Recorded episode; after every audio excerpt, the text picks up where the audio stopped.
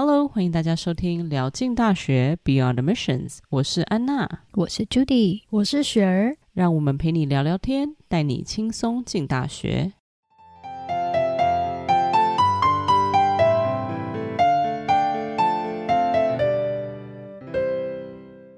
今天是我们聊进大学的首播第一集，非常的开心。我们终于在筹备了三个多月后，把原来我们三个爱说话又懂很多美国申请大学的三个女生，变成一个能在空中说给更多人听的 Podcast 节目。我先来自我介绍一下好了，叫 Judy，我自己是初中毕业后移民到美国，在美国念了高中，到 Berkeley 念大学，然后到 USC 念硕士。孩子上学以后，我就在学校里面做义工，后来慢慢做到家长会的会长，跟学校各层面都有非常多的接触。啊这一路走来呢，就开始对美国的教育理念呢有非常多的想法，越来越对这一方面兴趣，所以后来就干脆一不做二不休，就去到了 UCLA 读了一个。大学顾问证书的这个执照，那后来前前后后也帮了很多朋友的小孩去申请学校的部分。那结果有一天呢，就有一个朋友打电话给我说，他想要把他女儿的大学顾问安娜介绍给我认识，因为他觉得我们会谈得很来哈，然后也可能可以一起做一些什么。那我们现在就让安娜介绍一下她自己。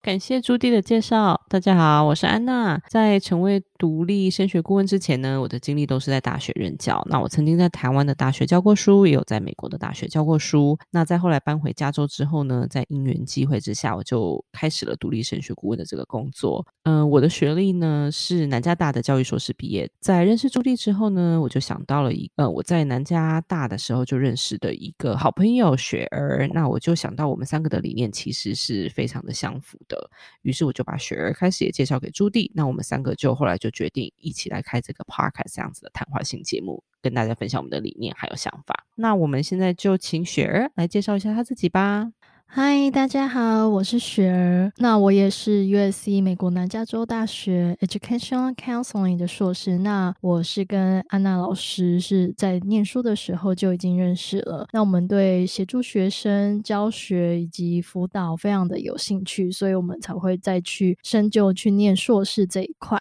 那我本身呢，也是在美国大学 Admission Office，也就是所谓的招生入学办公室服务过。那我在 Community College 系统的 Academic Advising Center 也服务过，那也是协助学生转学、升学规划这一块，有非常多年的经验。以前在大学的时候念的是 Psychology，所以对于孩子的心理、高中生的心理、家长的心理这一块有呃也蛮蛮有兴趣，然后与人互动也非常有兴趣，所以就渐渐走向教育这一块，教育辅导、升学辅导。对，所以就希望借由这个平台呢，能够帮大家解惑、分析升学。大学的各种趋势，澄清一些迷思，我相信这个是非常重要，因为现在资讯爆炸，做一些 search 就看到千成千上万的答案。呃，学生之间、家长之间，现在很多聊天群非常的活跃，所以不知道什么什么样的做法才是对的。有的时候资讯太多，其实也很难去拿捏跟取舍，因为到底这适不适合我？所以我们希望借由这个平台，跟大家在 podcast 当中聊聊天，然后知道说，那接下来其实我们应该可以怎么做？那不用害怕，我们一直会在这边陪着你们。好，就是在节目的一开始，我们先说说看什么是 college counseling 好了，然后我们会，我们就请雪儿告诉我们一下，说 IEC 这个词到底是什么意思？那为什么会有 college counseling 跟 college counselor 这样子的角色出现？那我先讲什么是 college counseling，就是协助高中生规划高中四年的升学辅导，那不管是课内的、课外的活动都包含。那所谓的 IEC 呢，就是 Independent Educational Counselor，在学校以外，你你找的升学顾问来帮你做这些更仔细的全方位的安排，这就叫做 IEC。那如果雪儿，如果我们硬要比较的话，台湾有没有类似这样子相对应？诶，类似这样 college counselor 这样子的职位呢？在台湾的学校里面？其实，如果硬要比的话，呃，辅导老师、辅导室其实可以提供，好比说升学的升学资讯的分享，或者是说职涯生涯的一些做一些测验啊。嗯、以前上辅导课的时候都做很多测验，测验的目的是什么？让你更了解自己，探索自己。探索自己的目的就是为了准备接下来申请大学，你必须要做的事情，不管是课内课外的活动，都可以好好的安排。这个是台湾的部分。比较更局限在他只是上个课，然后分享后就结束。那美国这边的话，School Counselor 可能会协助你选课啊。如果你认为你这个课太难了，你想要换简单一点，或者是说相反的，了解，你想要换更难的课的话，他都可以协助。好，那我们谢谢刚刚呃雪儿跟我们的分享哈。那我想请问一下雪儿，那呃学校以外的这个大学顾问，他真正的这个价值在哪里？就是说，如果学校里面已经有了帮助学生选课也好，帮助学生写推荐函也好，帮助学生做这些基本东西也好，那为什么会还需要像我们这样子在外面有这样的一个节目也好啊，或是有这样的一个服务也好，独立的大学顾问？其实就是呃在学校的话嘛。就是 school counselor，他是比较提供概括性的协助。可是因为现在升学大家知道越来越激烈，那你要做什么？常常我们听到家长或者甚至学生说，我要怎么做的能够独独一无二，而且很特别。这个部分就是要长期去分析这个学生他的状况，以及说他的能力，看他的潜力在哪。这个都是要长期追踪，就是四年的好好的规划以及调整。那这个是非常 detail 的的事情，所以就是为什么要。在学校以外的地方，要由独立的大学升学顾问来协助学生的这个重要性。对，所以就像刚刚雪儿讲的哈，呃，校外的升学顾问其实啊、呃，在这整协助学生申请大学这个过程里面，其实真的是可以帮助很大。那我们就希望用这个节目啊，可以把所有这些都可以讲给大家听。譬如说，呃，我们可以告诉大家怎么去找 volunteer opportunity 啊，就是所谓的这个义工的呃机会啊，或者是说呃还有其他的一些活动的机会。那还有就是，如果有些学生他们在暑假想要利用暑期的这段时间去做一些特别的计划。啊，比如说去参加什么研究啊，或者去上什么特别的课啊，或甚至到一个公司里面去做一个攻读生之类的，去学习一些经验，好，这样子的东西。那因为这些过程里面都要写申请表，哈，那外面的这些呃申请大学的顾问就可以在旁协助，哦，那甚至更可以就是帮助学生把他们的一些 talent，就是所谓他们的嗯他们喜欢的东西或者他们有热情的事情，变成很完整的一个 project 哦，呈现给大学看，让大学更能认。是呃，这个学生不只是从学业上面，然后从各方各面哈，这这些都可以呈现。当然了，最重要你还是帮助学生怎么把这个呃申请表格填好，然后 personal statement 就是这个文章怎么写到让大学知道说哦，这个学生到底是一个什么样子的人哈。当然还有就是可以协助他们呃做 interview 的准备，就各方各面的都有很多可以帮助的地方。那我们这些东西都会在未来的呃每一集里面跟大家细说。好，我再稍微讲一下，就是我对就是 IEC 就是所谓的独立升学顾问的见解，就是说 versus 啊、在校升学顾问的差别。我觉得基本上任务跟责任是基本上是一模一样的，只是说我觉得独立升学顾问是学校的 counselor 的整个整个扩张扩大版，等于是说这个人会比学校 counselor 接触学生的次数跟频率会更加的频繁，那相对的一定会更了解学生。那我常常跟我的呃学生说，我觉得。与其像是他的顾问，比较像是他的 mentor，就像一个心灵导师，或是说像是一个亦师亦友的角色，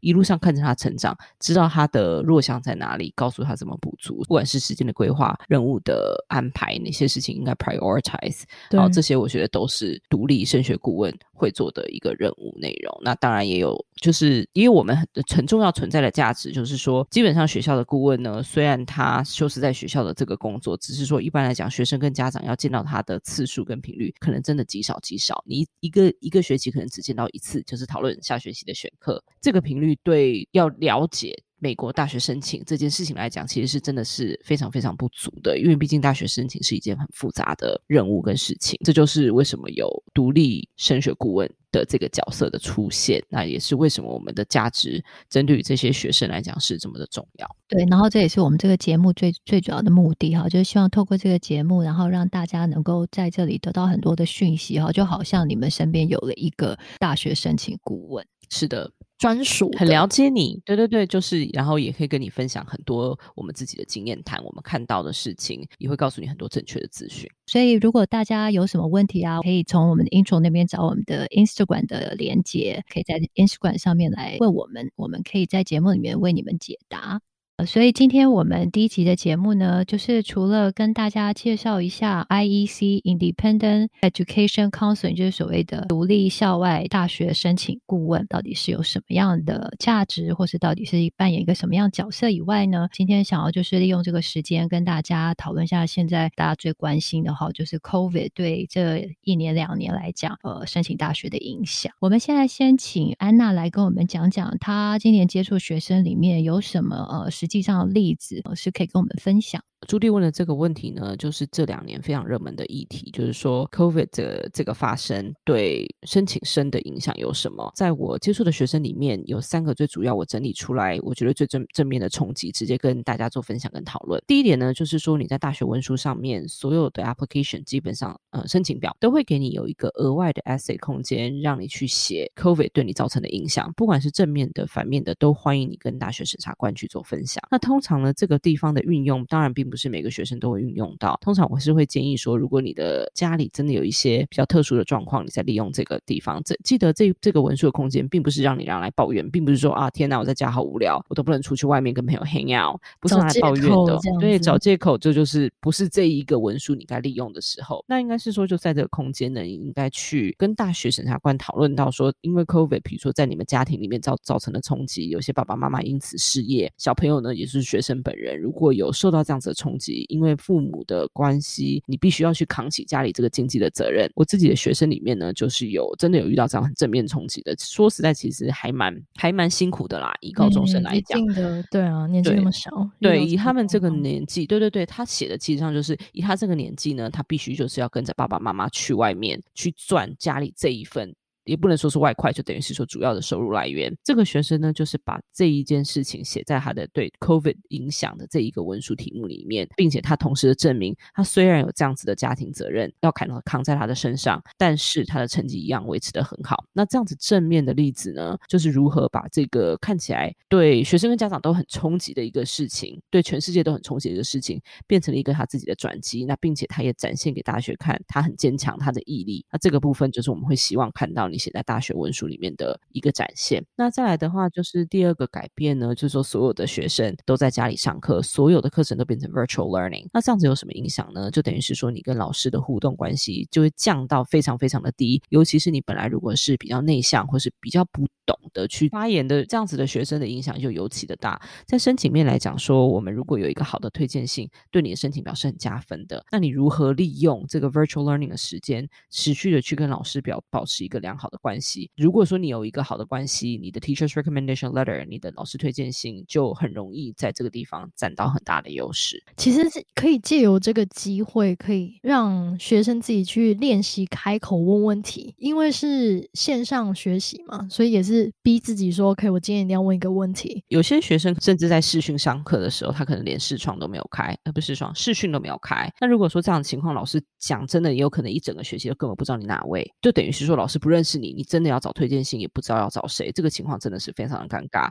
去年跟今年我都有学生产生这样子的情况。我会推荐学生有什么做法呢？除了刚刚雪儿说的，就是上课你自己强迫自己一定要在视讯上面也要发问问题之外，呃，很多的老师都会举办所谓的 virtual 的 office hour。那我都会欢迎学生去这样子的时段，至少让跟老师有个互动的机会。你就是勉强问一题，你在课业呃课堂上面有的问题，或是作业上面有的问题都好，老师慢慢的就会记得你是谁。从这个地方去开始做一个最基本建立的师生关系，我觉得是很重要的。嗯，其实不只是为了申请大学，因为申请大学是现阶段马上你就要面临的事情。如果你是可能比较低年级的学生，可能九年级、十年级而已，对于你以后跟老师的关系也是非常重要，因为有的时候你可可能是要回头找十年级的老师，也许你跟他很熟，所以就变成是说，不管哪一个年级的学生都还蛮重要的。没错，就是这一个视讯会，呃，等于是说视讯上课这件事情，不是只有对申请生有冲击嘛？对每个年级的学生都是。那我们当然会希望每个学生都把它当做正常上课一样，能够跟老师互动的机会也是不要错过。呃，COVID 的冲击的最后一点，我觉得最明显的冲击就是基本上所有学生的课外活动都是暂停或是取消的。COVID 刚开始我们 shelter in place 的时候，学生根本不可能说去外面打球，对啊，不能出门，不能打球，更不用说所有的 club activity，基本是所有的活动都暂停的。那慢慢情况后面。比较平稳的时候呢，有一些学校应变的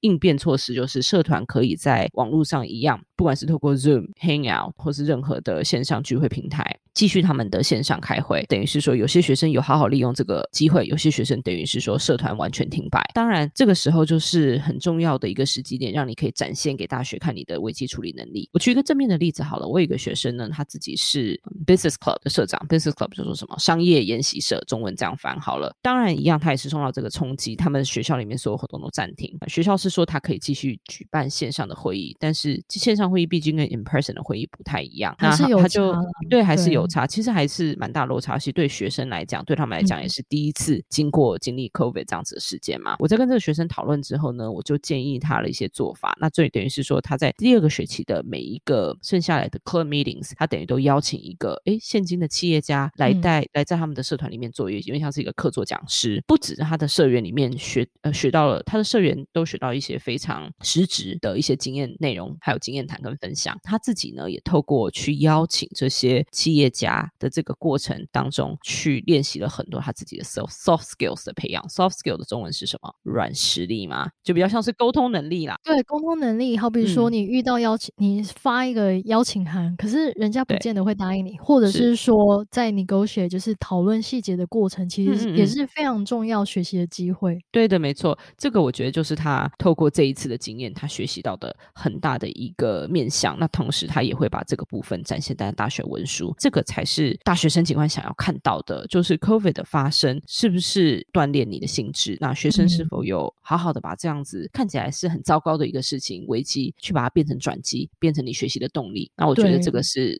我们最想要看到的部分。就是说，我们先今天讨论了一些 COVID 主要上对学生申请面冲击哈。下一集呢，我们会继续延伸这次的主题，会带到就是近一年的二零二一年的申请结果，然后会讨论到一大家最困惑的一个新的改变，很多学校的考试标准化测试变成 test blind 或是 test optional，不看标准化测试成绩，或是说参考标准化测试成绩的这一个巨大的变化。就是说，在下一集的时候，我们会帮他解析到底哪些学校。是决定要做 test blind，哪些学校决定要做 test optional？那 test blind 跟 test optional 对于学生本身的申请跟成绩表现，到底有什么样的影响跟冲击？好喽，那我们今天就到这里，那就大家下次见喽。